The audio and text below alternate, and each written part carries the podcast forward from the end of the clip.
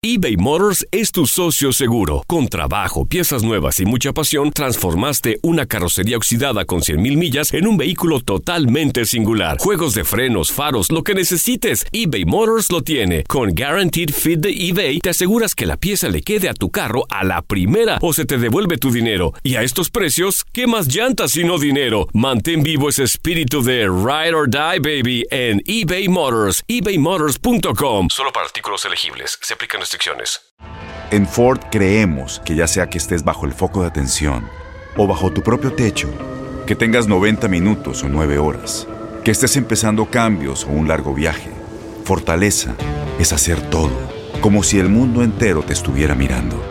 Presentamos la nueva Ford F150 2024. Fuerza así de inteligente solo puede ser F150. Construida con orgullo Ford. Fuerza Ford. Aloha mamá, ¿dónde andas? Seguro de compras. Tengo mucho que contarte. Hawái es increíble. He estado de un lado a otro con mi unidad. Todos son súper talentosos. Ya reparamos otro helicóptero Blackhawk y oficialmente formamos nuestro equipo de fútbol. Para la próxima te cuento cómo voy con el surf y me cuentas qué te pareció el podcast que te compartí, ¿ok? Te quiero mucho. Be All You Can Be, visitando goarmy.com diagonal español.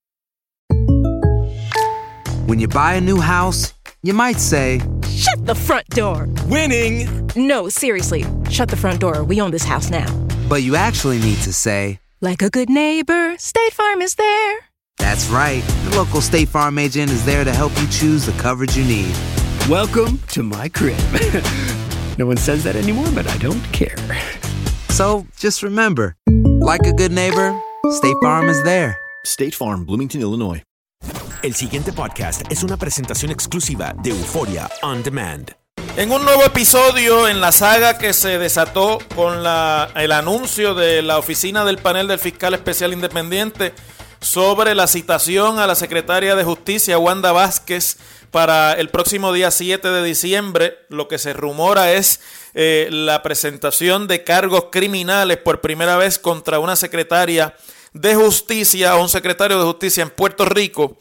Pues ayer hubo varios desarrollos que nosotros hemos seguido de cerca y no nos dio tiempo a discutirlos aquí porque ocurrieron después de que había pasado el programa. Y yo creo que es importante que le demos seguimiento a esto porque esto sin lugar a dudas es no solamente el colapso y una crisis de grandes proporciones constitucionales en Puerto Rico porque se trata primero de la posible erradicación de cargos contra un secretario de gobierno, se trata sobre la designación de una secretaria interina por encima de las líneas de sustitución que existen en ley en Puerto Rico y eso ha traído unas dudas en cuanto a si hay o no capacidad para hacer lo que hizo el gobernador, que fue designar a la jefa de los fiscales por encima de la subsecretaria de la agencia como jefa interina y además porque la secretaria no ha cesado en sus funciones y lo que está es básicamente retirada de su oficina en lo que esto se dilucida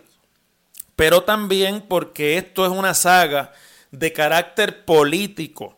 Esta es el la última entrega en lo que se ha convertido ya como en una especie de novela turca de quién le arranca la cabeza a quién en el liderato del Partido Nuevo Progresista y cómo termina lo que es sin duda una guerra civil entre el liderato del gobernador y el liderato del presidente del Senado.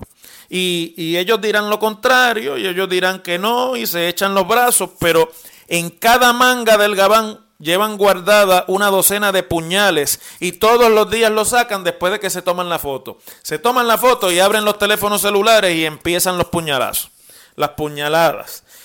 Bueno, el gobernador ayer se dejó de chiquita y trató de alguna forma de hacerle frente a lo que es obviamente una andanada de ataques que van directamente dirigidos a aboquetarle, por decirlo así, a torpedearle, a taladrarle lo que queda del gabinete del gobernador y además una de las figuras protagónicas en ese gabinete y que hasta ahora había gozado de, una, de un prestigio y de una credibilidad que, bueno, todo el mundo podrá tener diferencias, pero nadie cuestionaba en cuanto a la secretaria de Justicia, Wanda Vázquez. Y ayer, el gobernador dio un espaldarazo nuevamente a la secretaria, asediada por, primero, la erradicación, la posible erradicación de cargos y además por la petición suya de que se le apartase de la gestión directa del departamento.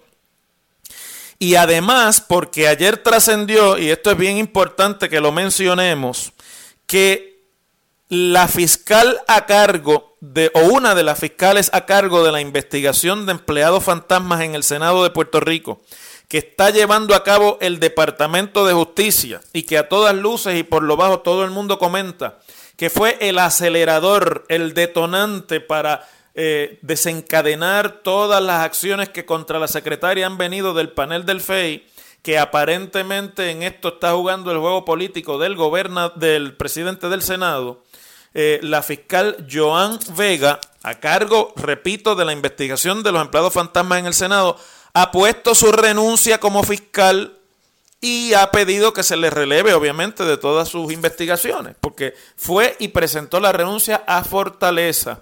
Y aparentemente la Fortaleza ha admitido que esa renuncia existe. Y por lo tanto, como esto no se ha aclarado, no sabemos por qué se va Joan Vega, no sabemos si la secretaria de Justicia tuvo conocimiento de esa renuncia de la fiscal que estaba a cargo de la investigación de los empleados fantasmas. No sabemos qué es lo que ha mediado para que esta fiscal haya decidido salirse del medio. Pues todo esto nubla, obviamente, la discusión alrededor de lo que está pasando con la secretaria y con el panel del FEI. El gobernador le dio un espaldarazo a su secretaria y cerró la puerta a la posibilidad de que renuncie como secretaria de justicia que es algo para lo cual están presionando no solamente el presidente del Senado, sino todos los partidos de oposición. La última expresión la ha hecho el senador del PIB, Juan Dalmau, y la ha hecho también el presidente del Partido Popular, el senador Aníbal José Torres. El gobernador ha dicho que no. Y dice eh, eh, la prensa, cita al gobernador diciendo sobre la secretaria, Discrepo de la posición del presidente. Se refiere al presidente del Senado que ayer públicamente puso en sus redes sociales que esta señora pues está pasada de irse del gabinete del gobernador. Continúa diciendo el gobernador, miren lo que ha pasado aquí. Se le ha citado a la secretaria para una vista sin decirle cuáles son sus cargos. Estoy citando al gobernador. Nadie sabe cuáles son los cargos. Se le ha citado para el 7 de diciembre. ¿Cuál es la decisión juiciosa? Dice el gobernador.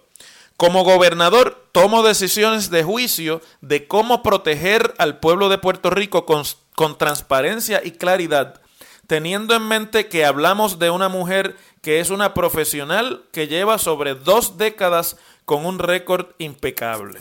Esas son las expresiones que el gobernador ha dicho, cerrando la puerta a, a que él le vaya a pedir la renuncia a la secretaria de Justicia, Wanda Vázquez, por este asunto.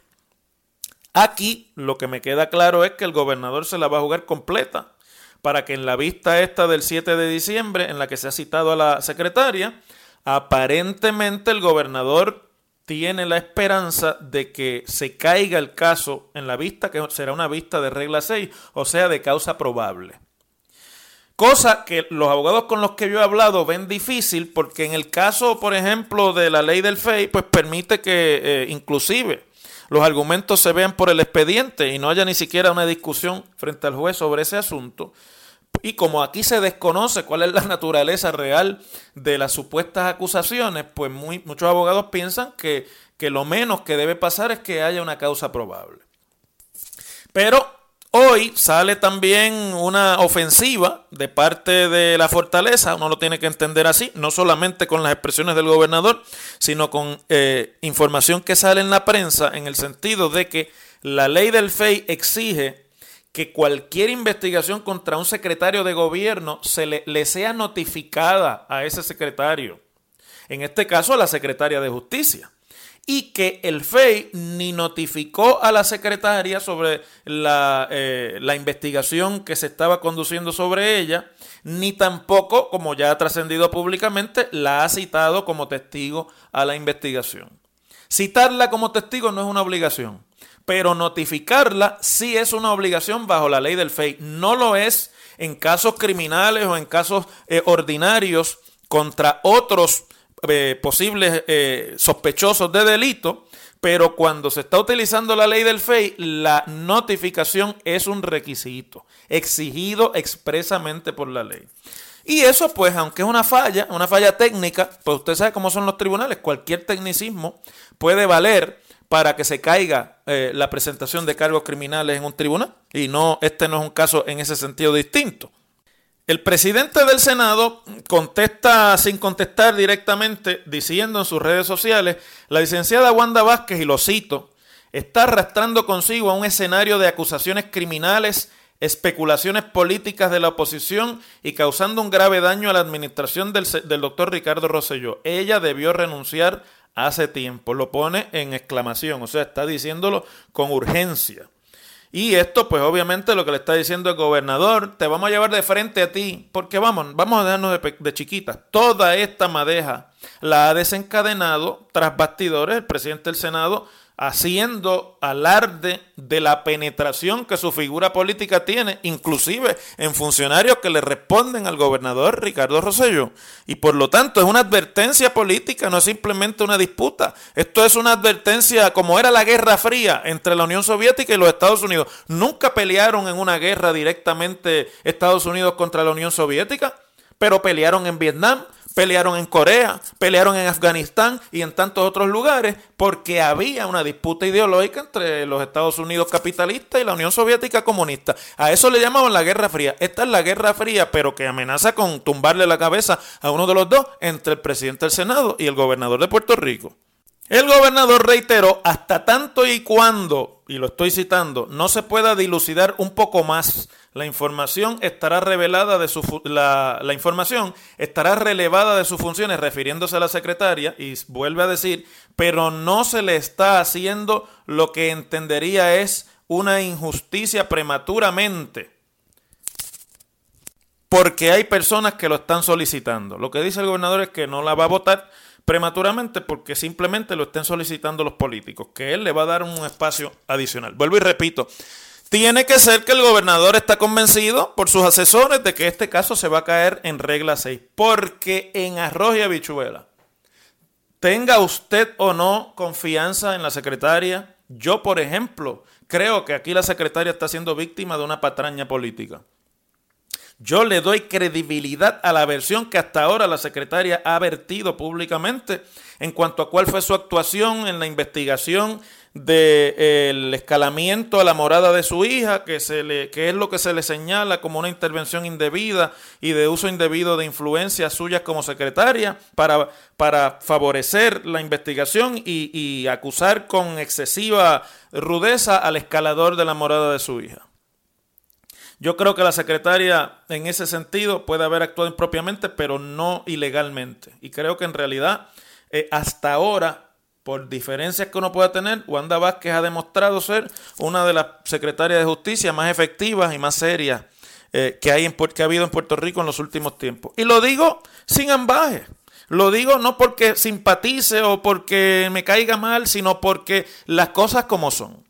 Pero en el mundo de la política, donde la percepción es la realidad, aquí el gobernador se la está jugando porque si el día 7 de diciembre hay regla 6 contra la secretaria, es decir, le encuentran causa probable a la secretaria en un tribunal y eso desencadena el proceso de tenerla que fichar, de tener que fotografiarla y de tener que pasar por todo el proceso que un acusado pasa cuando se le encuentra causa probable para juicio en el sistema de justicia puertorriqueña, la figura de Wanda Vázquez es una figura muerta políticamente hablando. Y no estoy hablando de candidatura, estoy hablando de su capacidad política como jefa de agencia para llevar a cabo sus funciones. Por lo tanto, me imagino yo que este apartamiento de la secretaria de las funciones temporalmente, en lo que llega el día 7 y esto se dilucida, tiene que estar dando base a todo un proceso de grandes ligas judicial, o bueno, no digamos judicial, de grandes ligas legal, para enfrentarse al proceso judicial que comenzaría el día 7 con éxito y lograr que el tribunal no reconozca regla 6. Si no se reconoce, la secretaria está reivindicada, abre la puerta grande y vendrá tumbando cabezas porque hay que dilucidar lo de la renuncia de esta fiscal que estaba investigando el caso de los empleados fantasmas. ¿Por qué fue que se va? ¿Qué es lo que hay ahí detrás? Yo sé un poquito, pero todavía no es el momento de dilucidarlo públicamente. Y hay obviamente que ver si entonces, reivindicada, no encontrándosele a ella regla 6 o causa probable, la secretaria va a venir con todo. Pero si le encuentran causa probable, se finí ese es el último día de Wanda Vázquez como secretaria, aunque no renuncie. No va a tener la capacidad política ni tampoco va a tener la, capacidad eh, en términos eh, de probidad para poder continuar adelante eh, en los procesos gubernamentales que encara el Departamento de Justicia. Les dije que era como una novela turca y hay que esperar hasta el día 7, pero de aquí al día 7 van a estar pasando muchas cosas. Y hay que ponerle el ojo a lo de la renuncia de la fiscal Joan Vega de la investigación de los fantasmas en el Senado. Las cosas como son. En WKAQ se abre el aula del profesor Ángel Rosa. Conoce de primera mano cómo se bate el cobre en la política. Las cosas como son. Profesor Ángel Rosa en WKAQ. En esta temporada de huracanes confía en la compañía que por 40 años ha protegido los techos de Puerto Rico. Probado y comprobado, Danosa ha demostrado que sus productos son los de mejor confiabilidad a la hora de resolver tus problemas de filtraciones. Y esto se los digo yo, que soy cliente de Danosa y que resolví en mi casa el problema de filtración con la tecnología de Danosa. Protege tu propiedad, inversión y familia. No permitas que esta temporada de huracanes te agarre desprevenido. Prepárate con Danosa y tu propiedad estará protegida. Para consulta, llámanos al 787-785-4545, 785-4545, 785-4545 y recuerda, no lo selles con otra cosa, séllalo con Danosa.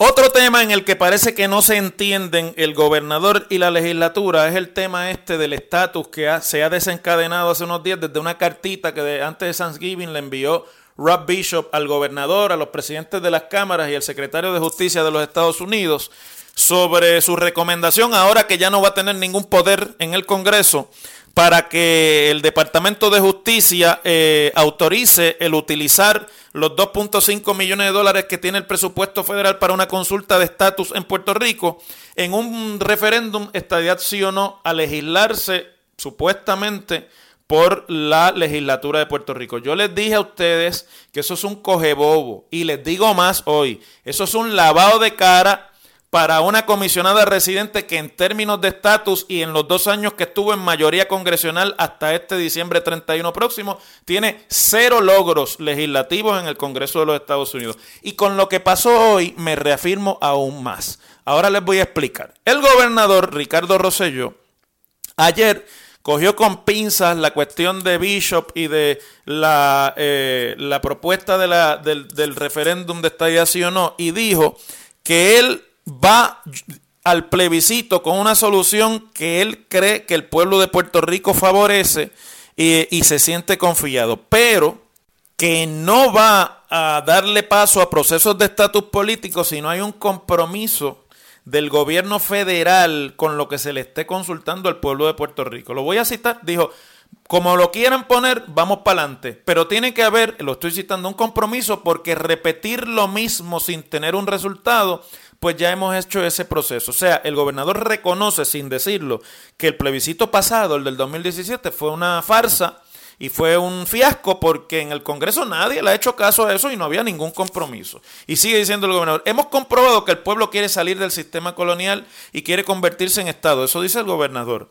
Entonces, pero obviamente como le han puesto la bola en su cancha y se le toca al gobierno federal o al Congreso que actúe sobre esta acta de admisión para que podamos poner punto final a esta larga historia vergonzosa, etcétera, etcétera. Pero mire, hoy el presidente de la Cámara de Representantes, Johnny Méndez, que es uno de los que recibió la cartita de Bishop, hace una conferencia de prensa sobre la cuestión de la estadía o no y anuncia que van a radicar legislación y que ellos van a legislar el referéndum, estadía o no.